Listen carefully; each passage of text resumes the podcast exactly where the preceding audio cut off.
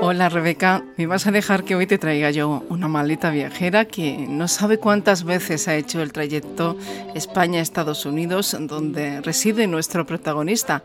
Una maleta que por primera vez salió de Jumilla cuando él apenas era un niño y que hoy cumple 90 años. Don Miguel Marín Padilla, muy buenas, feliz cumpleaños. 90 años, no me lo puedo creer.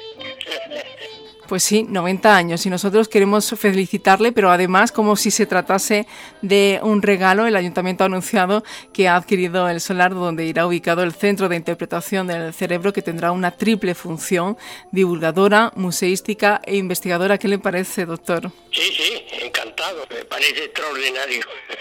Bueno, ahora lo que vemos es un solar y, mucho trabajo por hacer para que se convierta en el centro de referencia de estudios del cerebro que pretende ser, pero lo que sí está ya en Jumilla es su legado, que cuenta con más de 4.500 preparaciones de Golgi sobre la corteza motora primaria.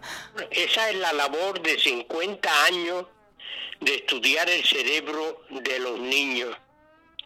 Y he utilizado el método de Golgi, que nadie lo utiliza nada más, pero fue el método que utilizó Cajal.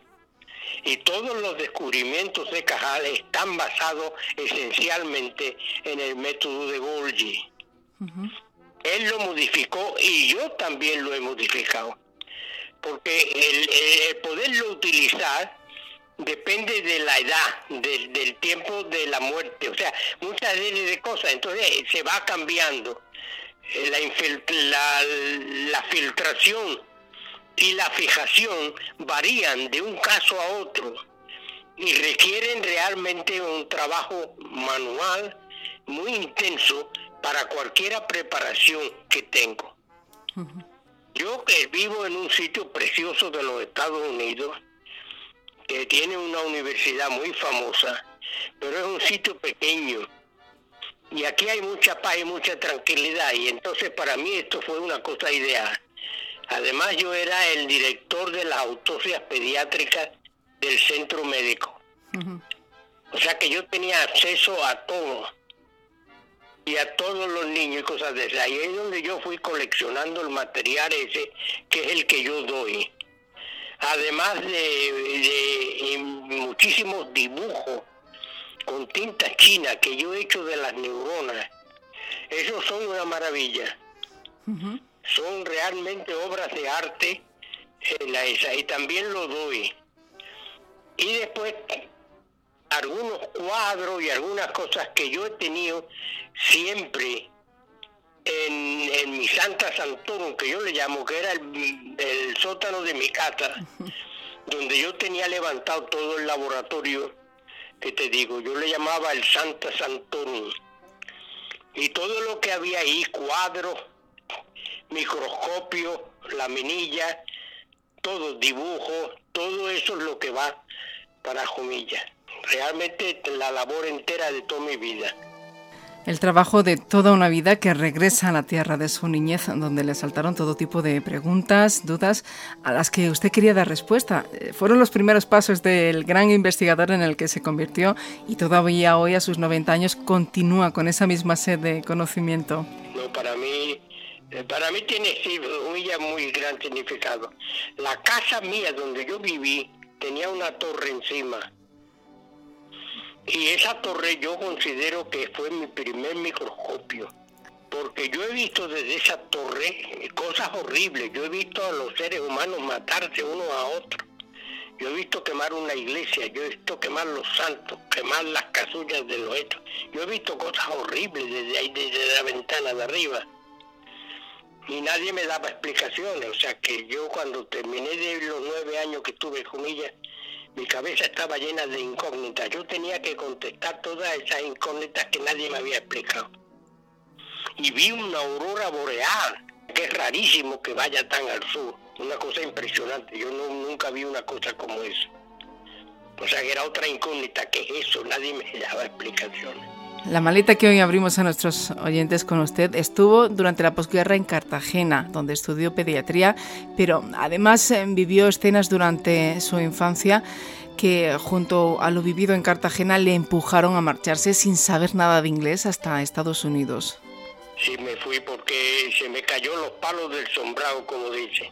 El analfabetismo, la ignorancia, la, la, miseria, la falta de todos los medios. Era una cosa horrible en Cartagena en esos tiempos. Y yo me descorazoné y digo, no, yo aquí no puedo seguir, yo aquí no puedo seguir. Entonces me lié la manta a la cabeza, así como un loco. Y digo, me voy a América. Yo no hablaba inglés ni nada. Cuando se lo dije a mi padre, mi padre me echó de la casa. Porque dice que era una locura que yo iba a un país que no conocía, que no hablaba el idioma ni nada. Pero yo, yo decía, todo lo que yo estoy conociendo de la medicina actual viene de los Estados Unidos. Todo, todo, todo. Eh, el siglo anterior fue Alemania, pero ahora era Norteamérica. Y claro, vine sin, sin, sin nada. Y fueron los, los primer, el primer año fue una cosa horrible. Pero yo salí adelante, sí, adelante. Y soy profesor de, de patología, anatomía patológica y de pediatría de una gran universidad. Y llegué sin nada. Pero bueno, eh, llegué a un país donde eso es posible, porque este país está hecho realmente de personas como yo, que vinieron de Europa al mundo entero y se, se lanzaron a la vida de aquí. Y claro, América la hemos hecho nosotros, los que vinimos de Europa y de otros países unos años muy duros, doctor, pero luego fueron todo reconocimientos. Le han hecho hijo predilecto de Jumilla, presidente de honor de la denominación de origen, embajador de su tierra. Tiene una calle en Jumilla, una estatua. Es medalla de honor de la región de Murcia, académico de honor de la Real Academia de Medicina y Cirugía de la región, además de obtener en 1989 el premio de neurociencia más importante que se otorga en Estados Unidos, el Jacob Jevitt, por su perseverancia y tenacidad como investigador. Yo no me lo creí. Yo no creí que me lo habían dado cuando leí la carta y se lo dije a, Teresa, a mi mujer. Digo, mira, no me voy a callar porque yo creo que ha habido una equivocación en el gobierno, porque la gente que yo conozco que le han dado esto son gente prominente, con grandes laboratorios, con muchos técnicos y cosas de esas. Y me extraña que se lo den a un individuo solo. Y entonces un, día el, el decano vino a mi oficina dándome voces. Pero usted no sabe lo que es esto, tal y cual, y ya, bueno. Yo no me lo creía que me lo hubieran dado, una, una cosa extraordinaria, el Yeco Chávez. Ha dedicado este décadas de su vida a la investigación del cerebro humano, pero afirma que todavía queda muchísimo por descubrir. Muchísimo, muchísimo. Tú fíjate que yo he estudiado pedacitos pequeños, ¿no? De milímetros. Eso es lo que yo corto, pedacitos pequeñitos que entonces yo estudio. Pero claro, y sobre todo sobre la corteza motora, que es la que me interesaba, que es la que va a ejecutar el pensamiento humano, las cosas, los sueños, las cosas. Eso va a salir todo por la motora. Cuando yo escribo, yo utilizo eso. Cuando hablo también. Cuando tecleo el ordenador, estoy también transmitiendo pensamientos a través de los músculos de la mano. Sus estudios han sido también muy relevantes. Ha sido usted el descubridor de la neurona inhibidora más importante del cerebro. Bueno, descubrir una neurona nueva en el cerebro humano es una cosa extraordinaria. O sea que muchas se habían descrito por los grandes neuroanatómicos de Europa y de Rusia. Y ahora yo, un pobre, ¿no? Pobre todo español, tranquilo, descubro otra neurona que es la, la que es la inhibidora más importante que tiene el cerebro. Las chandeliers y las Basket Cell. Cajal había descrito el sexto, y lo había descrito en sus libros, preciosos imágenes del sexto que formaban, pero no la neurona. Yo descubrí la neurona y la pude conectar siguiendo los axones hasta formar los, los nidos pericelulares. Eso podemos hablar, por eso podemos pensar, porque la información motora que viene de la piramidal, la grande, tienes que modularla, porque si no sería una cosa horrible, la tienes que modular y tal, para que produzca una palabra. No, no es tan sencillo producir una palabra con los músculos, y para eso intervienen las inhibidoras. Cuánta complejidad y cuánta belleza también, ¿no? La belleza del cerebro humano es impresionante. Y cuando uno puede aislar una neurona y verla y ver dónde está colocada en el cerebro y por qué está colocada ahí toda esa cosa, es impresionante. O sea que yo no considero que yo he hecho investigación, yo, yo he sido un, un explorador de un mundo extraordinario donde he encontrado y he visto y descrito cosas nuevas. Y eso, es, eso para mí es lo más importante, que añado un nuevo conocimiento al mundo. Y sigue usted todavía hoy estudiando, investigando sobre la epilepsia, que ha sido un asunto que le ha interesado particularmente. Yo era estudiante de medicina, yo me pasaba el día en, en las salas de pediatría. Yo no iba ni a clase siquiera, yo estaba con los, con los niños, hablando con los niños. Y un día andando, uno de los pasillos, con un muchacho de siete años, se cayó enfrente de mí con unas convulsiones salivando, una cosa horrible. Yo no había visto una cosa en toda mi vida.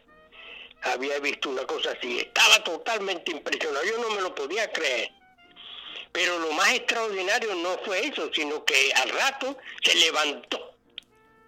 Y seguimos hablando como si no hubiera pasado nada. No tenía, no tenía memoria de lo que había pasado en absoluto. Y yo lo miraba, digo, ¿cómo es posible? ¿Cómo es posible lo que yo acabo de ver? en un ataque epiléptico en un niño. Y desde entonces la epilepsia para mí ha sido una cosa que, quería estudiarla yo a fondo. Y entonces las preparaciones de los niños que tenía con daño cerebral las he estudiado y he escrito un trabajo que demuestro por qué la epilepsia ocurre. No que ocurre, sino por qué ocurre, algo que no se sabía. La epilepsia se conoce desde tiempos de Hipócrates, el, profesor griego, pero nunca se sabe por qué, qué pasa con eso, qué es. Entonces yo ahora eh, pongo algunos puntos sobre cómo es posible que eso pueda ocurrir. Que de una neurona del cerebro pueda producir esas contracciones musculares aberrantes sin sentido y sin nada, con pérdida de conocimiento. Cuando yo tengo una lesión en el cerebro, algunas neuronas mueren, pero no todas. La neurona que muere no produce síntomas ninguno, pero la neurona que sobrevive, como la información que viene desde la parte baja del cerebro sigue llegando, y en vez de encontrar 20 neuronas, encuentra solamente a 10, porque 10 ya se han muerto, entonces esas 10 reciben la información de las 20 y crecen y se hacen inmensas, realmente inmensas neuronas que aparecen en el cerebro de estos niños. Y cuando esa neurona manda su información, va a ser una cosa muscular pero aberrante, sin, sin, sin control, y esa es la epilepsia. La epilepsia es la descarga de neuronas que sobrevivieron a una lesión cerebral. Es casi imposible controlarla porque lo único que controlarla es cortarla, hacer cirugía, pero cuando yo hago cirugía, yo produzco el mismo daño y a los alrededores del centro yo he quitado hay neuronas que van a morir y otras que sobreviven y entonces el, proceso se repite otra vez. La neurona responde con actividad muscular. Es muy difícil curarla. Hay que prevenir que el niño prematuro tenga lesión en el cerebro. Eso es lo que hay que prevenir. Prevenir la prematuridad, eh, ayudar a estos niños con lo que sea, para que no se les dañe el cerebro. Doctor Marín Padilla, cada vez que le preguntamos acerca de los reconocimientos, usted elude tímidamente el tema Siempre ha sido el mejor de los premios el poder seguir investigando. Eso para mí no tiene tanto, tanto valor como la habilidad de poder estudiar. Mm. Eso es otra cosa, que eso no forma parte de mí. Yo lo agradezco enormemente y me enorgullezco que en mi pueblecito me haya reconocido de esa manera. Pero lo importante para mí es qué voy a hacer mañana. ¿Qué es lo que voy a estudiar mañana que tenga interés? y que los pueda hacer a los 90 años es increíble. Yo creo que la actividad de mi cerebro es la que me mantiene vivo. Si yo parara, yo me sentara, moriría. Hay que seguir investigando, hay que seguir corriendo, hay que seguir ilusionado, hay que seguir, hay que seguir siempre. Yo sigo, yo me levanto por la mañana y, no, y me pongo a estudiar. Después doy un paseo de dos horas, que es muy bueno con mis pensamientos. Y después vuelvo y sigo trabajando. Y por la tarde ya no trabajo, pero leo. Estoy leyendo más que he leído en toda mi vida. y no, no de ciencia, ¿no? sino de, o sea, eh, cosas clásicas. Acabo de terminar de leer los episodios nacionales de Benito Pérez. Bueno, pero además también me han contado que está usted escribiendo y no estudios científicos.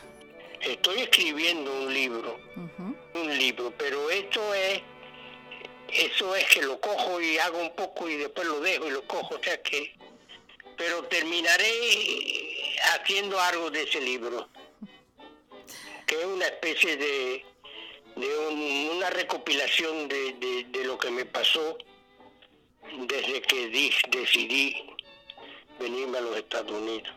El COVID-19 ha hecho que no pueda viajar a España, a su pueblo, Jumilla. ¿Está usted siguiendo la información acerca del COVID? Le toca de cerca porque hemos leído sobre los daños neurológicos que el virus podría estar causando. Eh, la opinión es que no todos los, enfermos tienen problemas neurológicos. Y yo creo que es una minoría. Pero es grave porque va a atacar partes del cerebro. Y claro, al cerebro no se le puede tocar. Si toca el cerebro cualquier cosa, eh, no, lo que va a pasar siempre es horrible. O sea, yo prefiero perder una pata, perder un brazo, perder un ojo, pero que no me toquen el cerebro porque el cerebro es el que manda, es el que dirige todo. Y es donde yo puedo expresar lo que yo soy y lo que yo pienso. No hay ningún obra, yo no puedo hablar con mis piernas ni con mis manos. Aunque si perdiera el habla, hablaría con las manos, que es una cosa extraordinaria. Bueno, doctor, esperamos que pronto vuelva la normalidad real y que podamos verlo por Jumilla. Yo tenía un, yo tenía un viaje planeado, ¿no? En julio para ir a España y lo tuve que cancelar porque era imposible todo eso. Y no sé cuándo voy a poder volver, pero en el momento que las fronteras se abran y eso, yo voy para allá. Yo voy a Jumilla porque tengo que hacer algo con el legado ese, organizarlo, la cosa. que no espero que esto vaya a ser hasta finales del año que viene. No espero que, que se solucione antes de entonces. O sea que paciencia, hay que pedir a la Providencia que me mantenga un año más. Doctor Miguel Marín Padilla, esperamos que pueda celebrar con su familia su 90 cumpleaños. Le mandamos nuestras felicitaciones desde Onda Regional y esperamos también que pronto pueda coger su maleta y viajar hasta Jumilla, donde se le espera con todo el cariño que usted demuestra cada vez que nos visita. Un abrazo desde España. Un gran abrazo, de verdad, un gran abrazo y muchas gracias. Hasta siempre. Cerramos esta maleta cargada de valiosísima información que nos habla del ilustre investigador, el doctor Miguel Marín Padilla, pero seguiremos muy atentos al desarrollo de las obras que se llevarán a cabo en Jumilla para la construcción de ese centro de interpretación del cerebro. Un saludo.